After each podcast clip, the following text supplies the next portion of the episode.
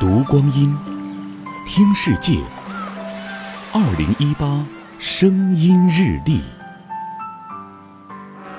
十二月十八日，农历十一月十二。四十年前的今天是一个平常的星期一，很多人未曾料到这一天将在历史上留下浓墨重彩的一笔。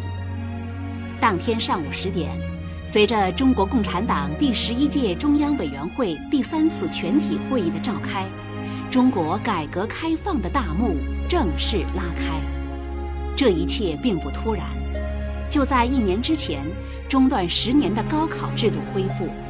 几个月之后，邓小平在全国科学大会上提出了一个响亮的口号：“科学技术是生产力。”第二年的十二月十三日，邓小平在中央工作会议闭幕式上发表了“解放思想，实事求是，团结一致向前看”的讲话。一个国家，一个民族，如果一切从本本。这一年的十二月十八日，党的十一届三中全会召开。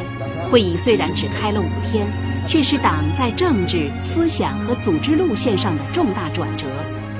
从以阶级斗争为纲转到以经济建设为中心，从僵化半僵化转到全面改革，从封闭半封闭转到对外开放，这一决策让人们至今提到三中全会，就能想到一九七八年那个温暖如春的冬天。